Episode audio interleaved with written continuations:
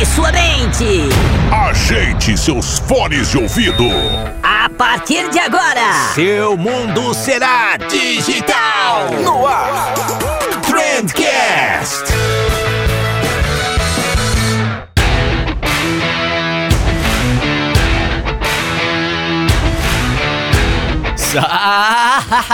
Salve, excelentíssimo ouvinte, seja muito bem-vindo ao melhor podcast sobre comunicação e negócio que você já escutou na sua vida. Eu sou o Vinícius Gambetta, esse daqui é o Trendcast da agência de bolso e hoje a gente vai falar de empreendedorismo, mas não é qualquer empreendedorismo, né? A gente vai falar de, de um empreendedorismo aí regado a manteiga e com sabor de hambúrguer.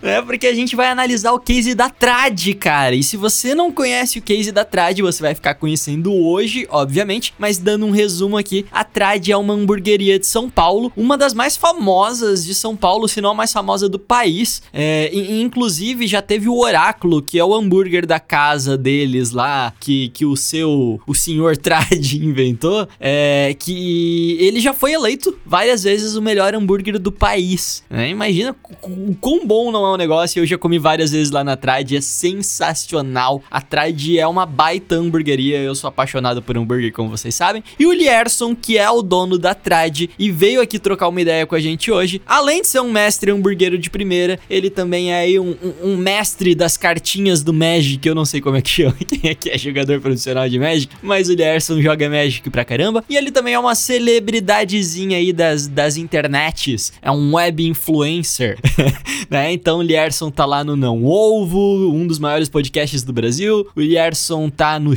Shepa, que é um canal de culinária dele muito legal também. Tem canal no YouTube, tem podcast. De vez em quando o Yerson aparece no Nerdcast também. Então, pô, o Yerson tem muita história legal para contar pra gente aí. A gente vai desvendar o sucesso da Trad junto com ele. Mas antes, né? Ah, você achou, achou que eu ia esquecer dessa vez, né? Antes eu tenho dois recadinhos para vocês. O primeiro é que esse programa aqui, como você bem sabe, é patrocinado pela MLabs. E aí você me pergunta, mas Vinícius, o que, que é a MLabs? E eu te respondo. A MLabs é a melhor ferramenta para gestão de redes sociais do Brasil. E eu posso dizer isso sem, sem medo de errar. Eu tenho certeza absoluta que eles são os melhores do Brasil, cara. Já testei outras, já. A MLabs é a melhor. E é justamente por isso que eles estão anunciando no melhor podcast sobre comunicação e negócios do Brasil também, né? Tudo se encaixa, tudo orna, que é uma beleza aqui. cara, e olha só, eu vou te falar hoje de um negócio que eu descobri lá no site da MLabs que eu não tinha visto ainda. É, olha só, então abre aí o site da MLabs e você vai com seu mousezinho ali por cima procurar downloads no menu ali de cima, certo? Tem o um menuzinho downloads, você passa o mouse ali em cima e vai aparecer um submenu. E aí você clica em aulas. E aí, meus amigos, se abre um mundo inteiro para vocês, porque a MLabs tem umas aulas muito fodas, gratuitas para todo mundo que quiser. Tá aqui, tá disponível, tá livre. Tem aula com o Estevão Soares, tem aula com o Rafa Matos, Ednei Souza, Lili Ferrari, Rafael Kiso, tem Cristiano Santos aqui, cara, só fera, só fera mesmo, muito legal, cara, muito legal. E eu nunca tinha visto esse pedacinho do site da MLabs, então fica aí a dica, talvez você também nunca tenha visto, mlabs.com.br, aulinhas gratuitas para geral. E o segundo recadinho é da nossa outra parceira da Reportei, que tá aqui invadindo o nosso episódio de quinta, porque eles me pediram para avisar aqui para todos os clientes da Reportei que no dia 29 de maio, também conhecido como essa sexta-feira agora, se você estiver escutando a gente na data de lançamento, óbvio, vai rolar um treinamento ao vivo e online de como tirar o maior proveito possível da ferramenta dos caras. Então fica aí de olho nas redes sociais e no site da Reportei para se inscrever e não perder essa, beleza? E agora sim, dei todos os recados e cara, tô até sentindo o cheirinho de hambúrguer. Bora conversar com o Lierson.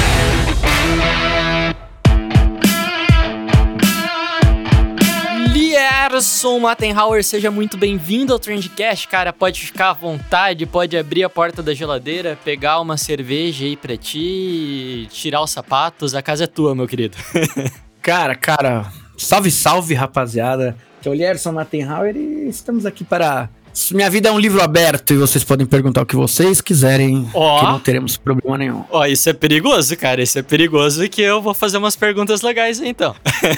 Não, eu tenho, eu tenho algumas coisas cabalísticas na minha vida que de 5 em 5 anos eu acho que muda tudo. E a gente tá agora exatamente nesse, nesse, nesse momento, né? Tá tudo mudando demais, né, cara? Exato, agora que a Trade fez 5 anos, já, já está na hora de novos, novos voos. E é isso que a gente vai falar aqui também. Massa. Cara, pra quem não te conhece, como é que você costuma se definir aí, cara? O Lierson, designer, hamburguero, empreendedor, jogador de Magic, podcaster. Exatamente, mano. Eu sou realmente o que eu sou, uma salada, né, cara? Eu acho que todos os backgrounds que eu tive durante a minha vida inteira, hoje eles voltam e me transformam num adulto multifacetado, né? Tipo, eu sou minha expertise máxima. Se eu tivesse que fazer uma build de um personagem de RPG, eu acho que eu colocaria o máximo de experiência que eu tenho em, em hamburguero. Realmente isso é algo que eu realmente domino de verdade, assim, sem falsa modéstia. É o que eu. E é, é- é o que me dá renome também, né? E aí eu sou um podcaster por. Por tesão, porque eu já fazia isso antes de começar a trad, né? Eu sempre gostei da comunicação, porque eu gosto de me comunicar muito. Eu sempre joguei muito Magic RPG desde criança, é, é, o- é- é a minha paixão, é o meu, são meus jogos que eu gosto mesmo. E, e eu, desde moleque, sempre tive uma ligação muito forte com arte, porque eu era moleque, eu era grafiteiro junto com dois amigos meus, e aí eu, minha mãe viu que pra eu não descambar pra um, pra um rolê criminoso, era melhor eu estudar arte de forma, de forma mais didática mesmo, né? E aí eu comecei a desenhar, estudar e tal, que depois acabou se tornando minha primeira profissão que foi designer. Então é muita coisa, mano. E eu também fui músico muito tempo, tive uma banda que até teve certo renome aí no underground e tal. Então eu já fiz de. Mano, eu já. Pra chegar aqui onde eu tô, eu já fiz de tudo um pouco. É muita loucura pra gente conseguir chegar. É, Eu, eu aplico tudo isso que aconteceu na minha vida em todas as áreas que eu faço e com o mesmo tesão e paixão que eu sempre fiz. Cara, e quais são os teus projetos hoje que estão rodando aí? Eu sei que tem o Shepa, tem o canal no YouTube, tem Twitch. Você tá produzindo conteúdo pra caramba, né? Eu tô fazendo muito conteúdo porque é- é um bagulho que eu sempre gostei de fazer real. Tipo, é, eu nem faço. Hoje, eu, o shape eu comecei com, com uma necessidade minha de, de me expressar. Sacou? Eu sempre quis falar de comida, eu sempre vi muita gente falando bosta de comida, eu sempre vi um cenário onde as pessoas falavam muito. faziam muita média um com o outro, tá ligado? Tipo, ninguém falava muito a real das coisas. E eu sou esse cara que não tem papas, tá ligado? Que pega e fala mesmo. E eu não tenho problema com ninguém. Se alguém quiser vir me cobrar, é nóis, chega aí e vamos trocar uma ideia. E o Shepa começou mais ou menos assim. Eu sempre participei muito do Não Ovo e eu sempre lá no Não Ovo era o cara que meio que falava umas. Era, era mais uma. mais uma- tipo, Sem filtro nenhum, né?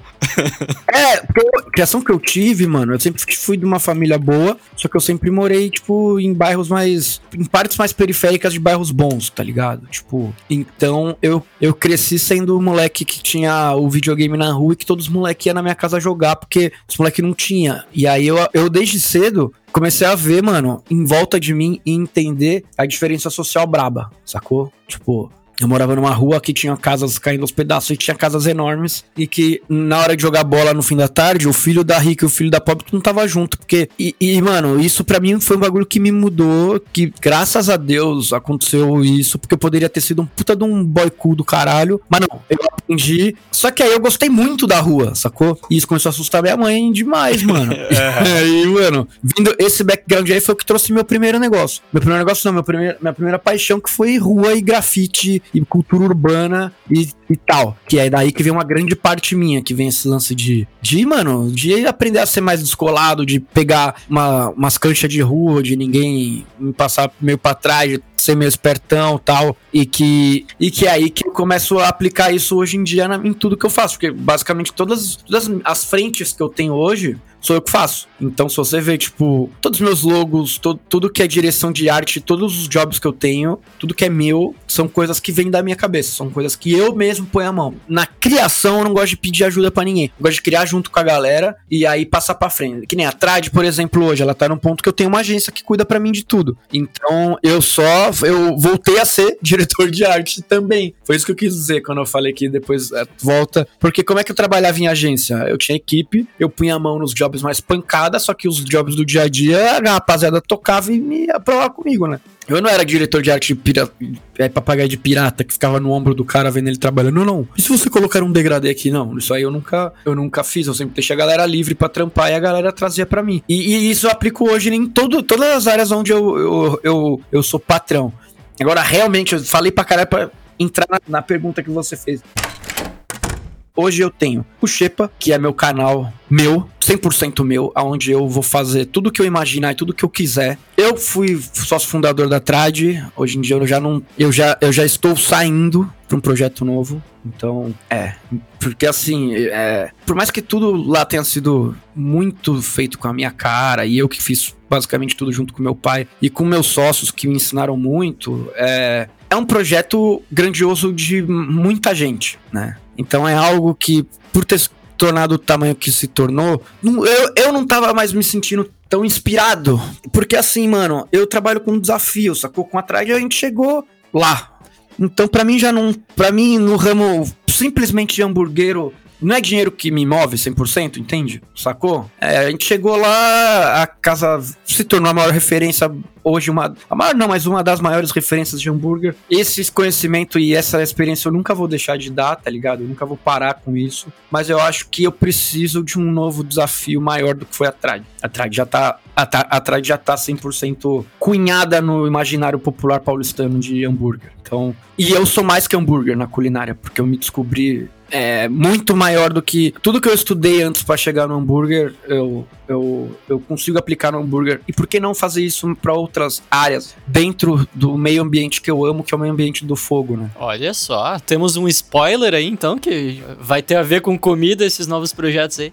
Não, então esse novo projeto será o meu projeto, aonde todas as áreas vão estar convivendo em harmonia no mesmo local. Então vai ser um local onde vai ter uma veia cultural muito, muito forte, uma veia de mídia muito forte. Ah, eu vou cozinhar o que eu acredito 100%, assim. Não que eu não acredite 100% no, no que eu tava fazendo, porém temos problemas de ideais. E, e ideais a gente não consegue mudar, né? Então eu preferi, tipo, recomeçar. Então por isso que eu falei que em breve, no, até o final do ano, vocês verão algo muito bacana que vai acontecer, assim cunhado com a minha assinatura. É, vocês vão ver um projeto 100% com. Quem gosta de mim acompanha meu trabalho. Se acha que a Trad é 100% tipo minha cara, é, vai ver algo muito maior, do, muito mais com a minha cara do que, do que sabe? Um projeto livre, um projeto sem sem frescura, sem amarra, um negócio verdadeiro, um negócio que, que vocês vão pisar lá e entender. Então eu tenho esse projeto em, em, em andamento, os Shepas, eu tenho um projeto que é uma startup dentro do Magic mesmo, que chama Stack,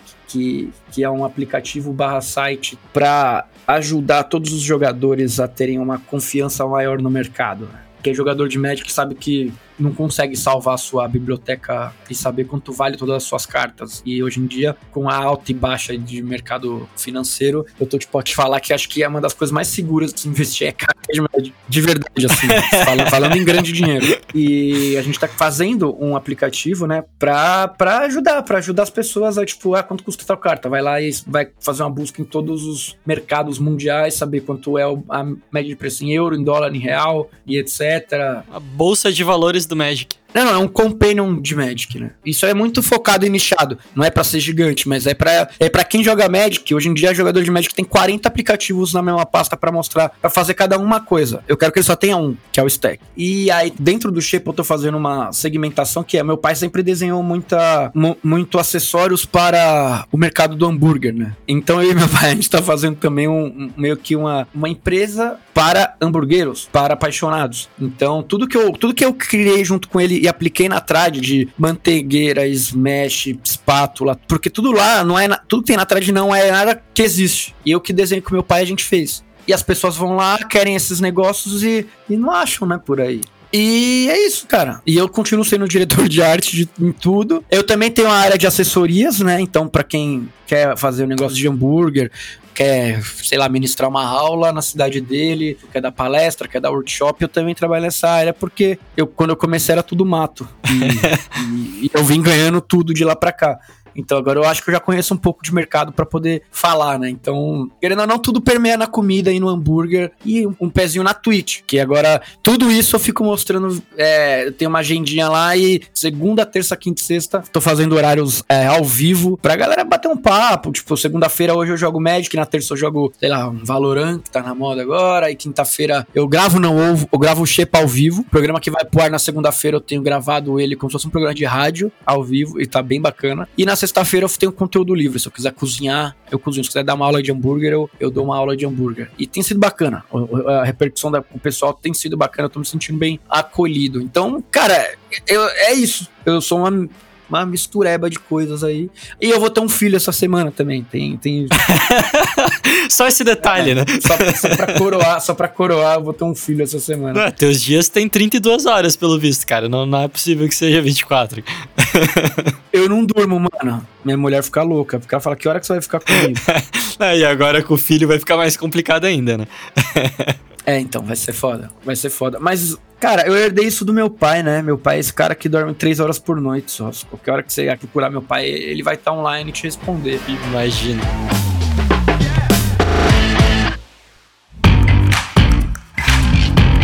Mas falando do teu pai, então, cara, eu sei que a ideia da Trad e tal partiu muito por causa dele, né? Conta um pouquinho dessa história, cara. Como é que surgiu a Trad? Como é que ela se tornou aí uma das melhores hamburguerias de São Paulo quiçá do Brasil? Então, a Trad, ela é a expressão da paixão que meu pai tem por hambúrguer, né? Eu e meu pai, a gente a vida inteira fomos esses caçadores de hambúrguer, né?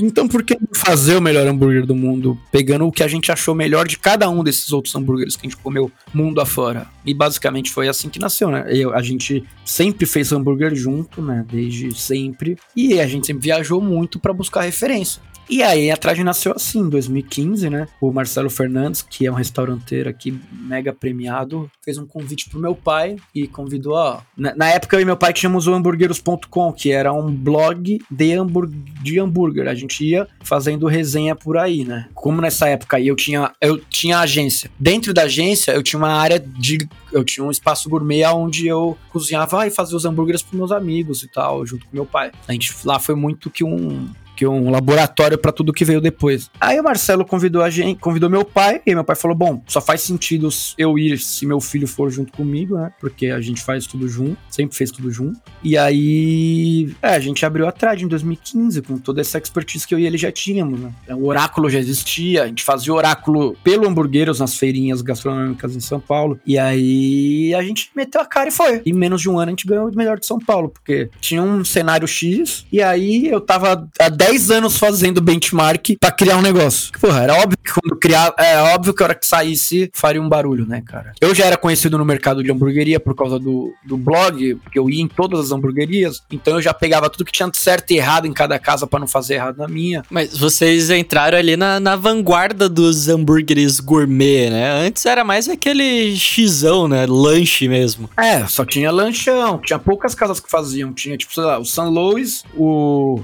tinha o San Luis, o Cadillac e o Butcher's Market. E ainda tinha, vai, tinha as maiores, tipo General Prime e o 50s, mas eles já estavam indo para um lado mais é, industrializados. Eles já não estavam mais na real criação vanguarda dessa nova toada de hambúrguer que veio depois. Aí eu acho que, eu acho que a primeira leva mesmo foi com essas três casas que eu te disse aí. Aí logo depois veio essa segunda leva, que veio nós, o Holy Burger, é, o Paulo saiu do Butcher's Market e criou o Meat. Então, acho que nós três somos os, as pessoas que cunharam o hambúrguer alto em São Paulo, né? Depois dos me grandes mestres, que eu digo que é Luiz Sintra, meu pai e o Renato do Bicarruna. Aí nós temos a segunda leva, que são meio que aprendizes do que esses caras mostraram, que é veio eu, o Fi, Paulo Yoder e mais um, uma pancada de gente. Aí depois, hoje em dia, você bate na árvore, cai 40 hambur mestre hamburguero, né?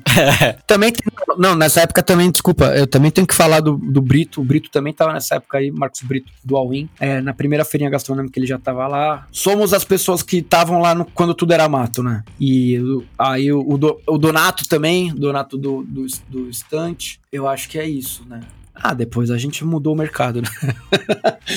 Muito foda, cara. E nessa época você trabalhava em agência? Tinha uma agência? Nessa época aí eu tinha saído lá da Ogilvy e aí eu tava muito ligado com o Cid já, né? E aí, mano, eu falei, vai, eu vou fazer uma agência de digital pra cuidar de vários bagulho. O que pingar aí, você joga pra nós. E, e aí eu criei uma agência de digital, né? E fiquei nela de 2012 a 2015. Porque aí, mano, o pro- problema é que o espaço lá era muito grande, é um, um prédio da minha família. E eu comecei e virou uma cozinha gigante, mano. E aí quando eu criei o hamburgueros.com, então, aí eu não sair mais da cozinha, velho. Tipo, eu entregava os jobs do meio. Chegava 11 horas na agência. Das 11 às 6 eu ficava fazendo. Só que eu já queria ir pra cozinha logo. Aí ficava na cozinha das 6 a meia-noite, uma hora, fazia festa, chamava a galera, fazia evento. E aí, tipo, o, o- o meu tesão era de segunda a sexta a gente trabalhava na agência e de sexta, sábado e domingo a gente fazia feirinha na rua. Com a bandeira do Hamburgueiros, né? E aí foi aí que a gente pegou a cancha braba de evento, assim, mano. Tipo, eu sou um maluco de rua. Eu aprendi a me tornar um chefe de cozinha. Tipo, chefe de cozinha não, né? Porque eu, pra, pra eu ser um chefe de cozinha, eu, eu preciso estudar, fazer uma faculdade, eu preciso ter pelo menos. Pra alguém ser chefe de cozinha, a pessoa tem que ter pelo menos 10 anos de, de cozinha, dentro de cozinha, né? Ah, precisa assistir muito Masterchef na vida,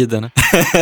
É, é assim, né? Não, hoje em dia a galera faz faculdade, sai e acha que é chefe. Tá lá, chefe. O diploma é um diploma de chefe, não é um diploma de gastrônomo. Ele é chefe. Cozinheiro. Pra mim, quem sai da, da faculdade tem que ir primeiro ir pra pia. Depois que galgar qualquer coisa, né? É que, é que essa glamorização que veio dos programas de televisão deixou tudo meio confuso, né?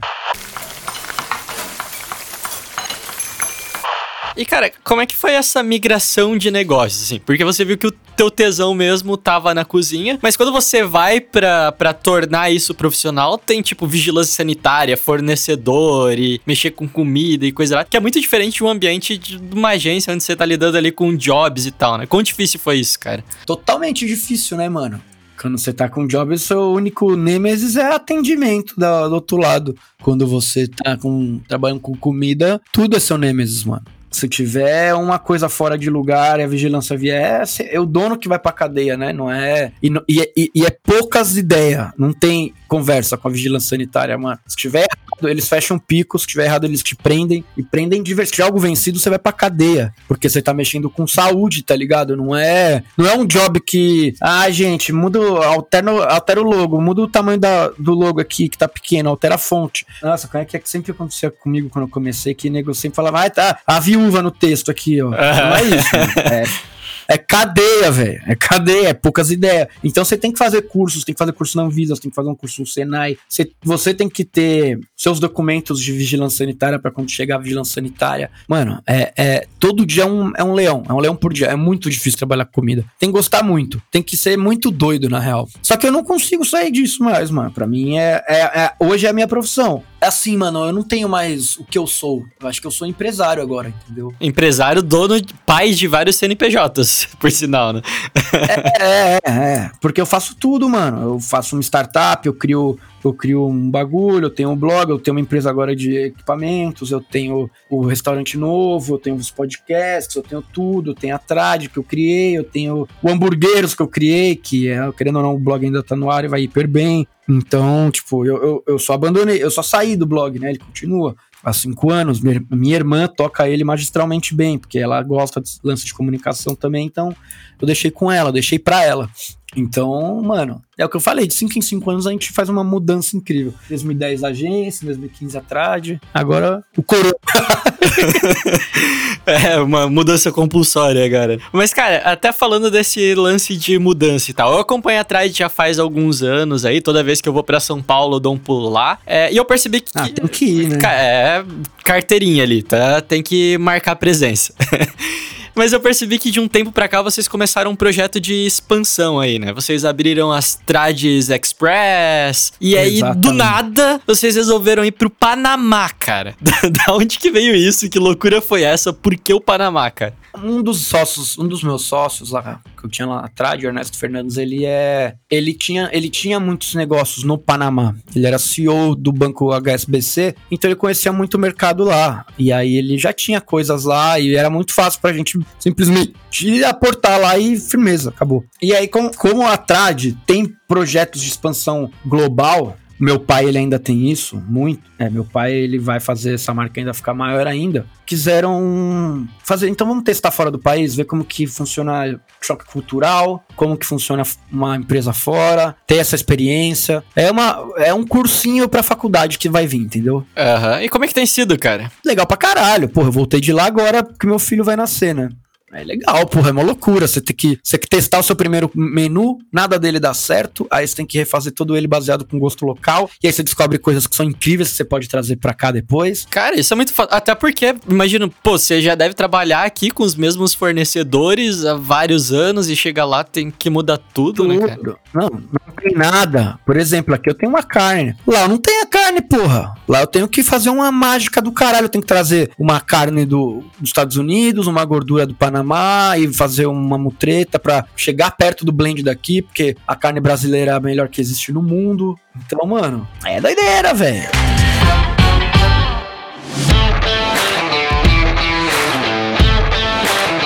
Momento que vocês perceberam que começaram essa expansão, assim? Que vocês falaram, não, agora a gente tá aqui bem estabilizado e tal, porque durante muito tempo, a Trade foi aquele negocinho ali que fazia fila na porta e tal, e me parecia que vocês estavam satisfeitos com aquilo dali, né? É, e de repente vocês, não, agora chegou a hora de, de aumentar, vamos, vamos levar a palavra Trade pra mais lugares. Primeiramente, foi assim, tipo, eu esperei eu estar 100% maduro em relação a todos esses elementos que mandam numa cozinha, tipo, cozinhar é a parte mais fácil de ter um restaurante, tá? Quando você sabe o que você tá fazendo e você domina e você ama, tá ligado? É a parte mais fácil que tem é cozinhar. Porque é só ligar os bagulho, chegar lá e fazer. Mas e o processo pra tá tudo pronto? A cozinha tá ok, é o, o pré-preparo, tudo tá ok pra você chegar e realmente cozinhar. Essa parte é a parte treta. Essa parte é a parte mais difícil que tem. Porque, de novo, cozinhar é a parte mais fácil que existe no, no- no- numa cozinha. Pra quem é apaixonado, né? Obviamente. Porque pra quem não é, aí eu não sei o que fazer. Eu sou megalomaníaco, tá ligado?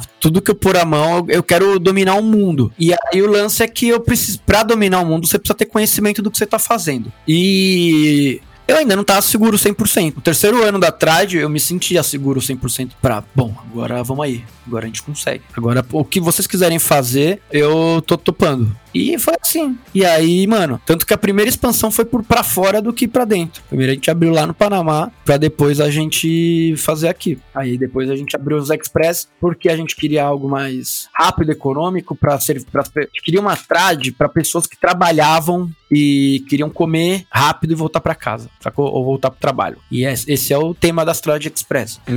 Porém, apenas numa gramatura de 100 gramas, se você quiser comer o de 180, você tem que pedir duas carnes. E é isso, sacou? Uma estrutura mais enxuta e tal, né? Tudo mais enxuto, apenas funcionários hiper bem treinados. Basicamente é isso daí. Muito foda, cara. E eu acho muito legal é, essa maturidade que vocês tiveram de tipo, não, peraí, primeiro vamos ter todo o processo bem estruturado, vamos entender como é que funciona pra depois praticar a expansão, né? Porque eu, eu vejo muita gente falhando nisso, cara. Porque cozinhar é a parte mais fácil, mano. E, e como é que você vai cuidar de várias casas se não tiver plane... se não tiver procedimento, se não tiver padrão, se não tiver tudo esse tipo de coisa que é o que manda num, num restaurante, tá ligado? Não tem o que fazer. Eu queria falar exatamente sobre isso, né? Toda vez que eu vou na trade, eu percebo um padrão. Então, vocês têm um padrão de atendimento que é excelente, os garçons sempre são teus brothers e tal. O lanche, ele chega dentro de uma mesma minutagem, nunca rolou de atrasar, embora eu fique na fila esperando lá pra entrar porque eu nunca faço reserva.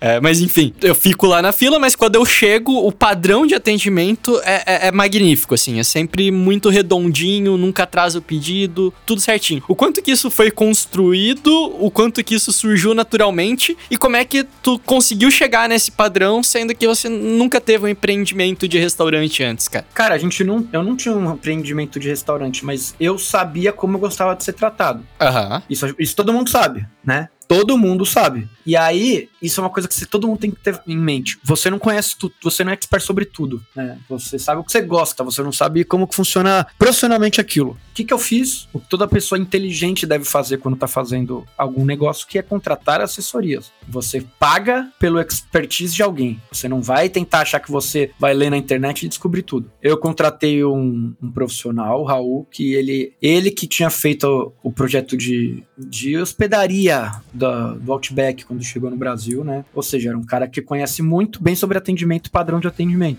Afinal de contas, chega no Outback, só falta o, o, atendente do Outback dar um beijo na boca. E aí ele fez, uma, ele fez um treinamento com minha equipe antiga e com meu gerente antigo. E eu peguei tudo, né? Dali para frente mudavam as equipes, mudavam todos os profissionais, porque é um mercado que tem uma rotatividade enorme. Mas eu não, né? Então eu passava o treinamento para todo mundo. E a gente penou muito. Eu vou te falar que o atendimento foi ficar perfeito do jeito que eu gosto agora no final de 2019 em outubro de 2019 foi ficar de um jeito que eu sentava realmente e não ficava. Porque ninguém percebe micro detalhes que a gente percebe que a gente fica revoltado, sacou? Como dono. É, tanto é que eu conheço a Trade bem antes disso e eu já achava massa pra caralho atendimento. então, então, eu, eu não, entendeu? Eu até agora não. Eu agora que eu acho que tá foda. E aí quando eu deixei redondo, o corona veio e fudeu tudo. e o, a gente falou do atendimento, mas o quão difícil foi para passar a expertise ali do, do hambúrguer também, do preparo pra, pra tua equipe, cara? Porque você tá cheio de segredos aí também de, de preparação. Cara, aí é o seguinte, mano. Eu nunca troquei os, a minha equipe principal, meus chefes. Olha São só. São os mesmos desde o começo. É o Bruno e o Matheus. Eles. O Matheus foi meu primeiro funcionário, o Pão. O Bruno foi meu terceiro ou quarto. Só que a gente ficou muito irmão. A gente, pra você ter uma ideia, a gente alugou um apartamento na rua da Trade pra gente ficar focado na Trade 100% do tempo, os três. Porque nós éramos os três chefes da casa. E aí a gente dividia as. Aí, tipo, eu passava para eles os, tudo que tinha que fazer. Eles me deixavam. Depois do primeiro e segundo ano que a gente teve que dormir na cozinha e deixar tudo perfeito, aí cada um era chefiava um uma área da cozinha me deixaram mais solto para eu poder fazer a parte de comunicação, venda e etc. E eles eram eu lá dentro. Com a presença deles lá dentro, era a mesma coisa ou pior do que eu. E aí, e aí eu tinha combinado com eles de ser, ser good cop, bad cop, tá ligado? Eu, eu, eu era o good cop, a equipe me amava e cada um deles eram os chefes mesmo. Porque as pessoas tinham um ideal de liderança em mim e eu, não, e, e eu era o legalzão. Eu que, pô, dava uma merda, o funcionário vinha chorar pra mim ah, o chefe não sei o que, não sei o que lá. Aí estava tudo, a gente sabia de tudo que tá acontecendo, né? Precisa ter esse equilíbrio, né? Exatamente. E aí, então a gente, a gente sabe criar um ambiente de profissionalismo que é muito diferente do que era antigamente nas cozinhas, que antigamente tinha aquele negócio de, de exército, né? Aquele negócio hiper complicado de chefe hiper escroto, gritando, que é a cultura que se imagina que ainda existe dentro de uma cozinha, e eu não acredito mais nisso, entendeu? Eu acho que a gente consegue trocar uma ideia e, e fazer um bagulho muito incrível sem precisar ser escroto com ninguém. Uhum. Isso foi mais fácil no, no Panamá, cara? Como é que é a mão de obra panamenha lidar com a galera? Difícil, não dá. O Panamá tem um salário mínimo altíssimo, então as pessoas não têm esse apego por emprego. Se eu falo mais alto com o cara que ele, pra arrumar emprego de cozinheiro, ele manda eu a merda e na esquina ele arruma outro, tá ligado? então, mano, tipo, eu tenho que contratar lá colombiano, é, venezuelano, que são pessoas que tão, são de fora, que realmente precisam do emprego. E aí acontece um problema muito sério que a gente tem um limite de contratações que a gente pode fazer, entendeu? De, de pessoas que não são de um país amigo, que é o caso da Venezuela, que, que ninguém pode trabalhar lá. E aí é uma bosta, mano. É bem difícil. Pô, imagina, cara. Manter padrão lá foi muito difícil. Mas a gente também já encontrou.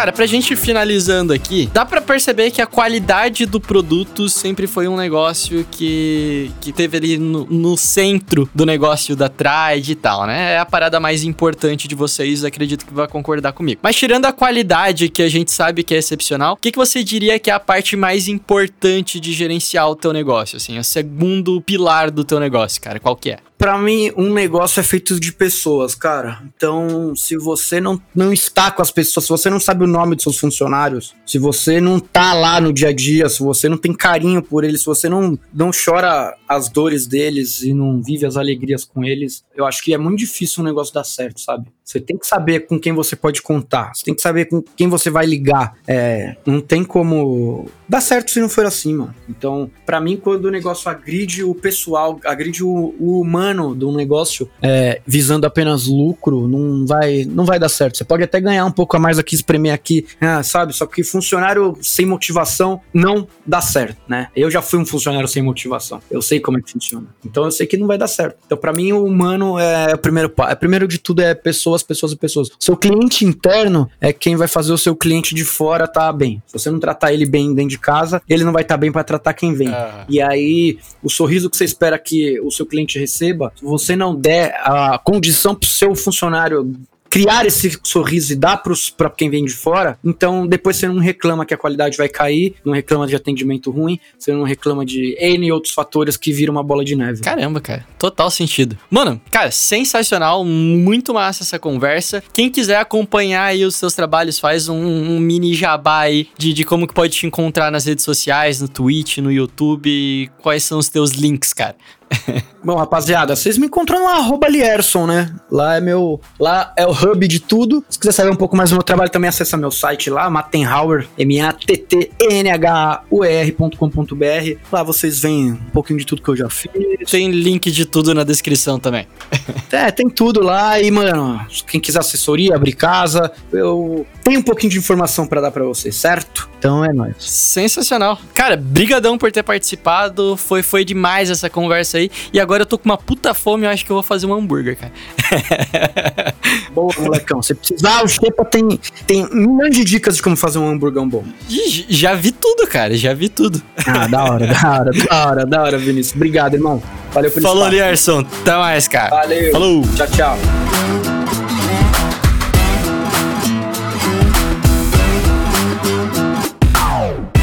Trendcast, um oferecimento M-Labs. Toda a gestão das suas redes sociais em um só lugar.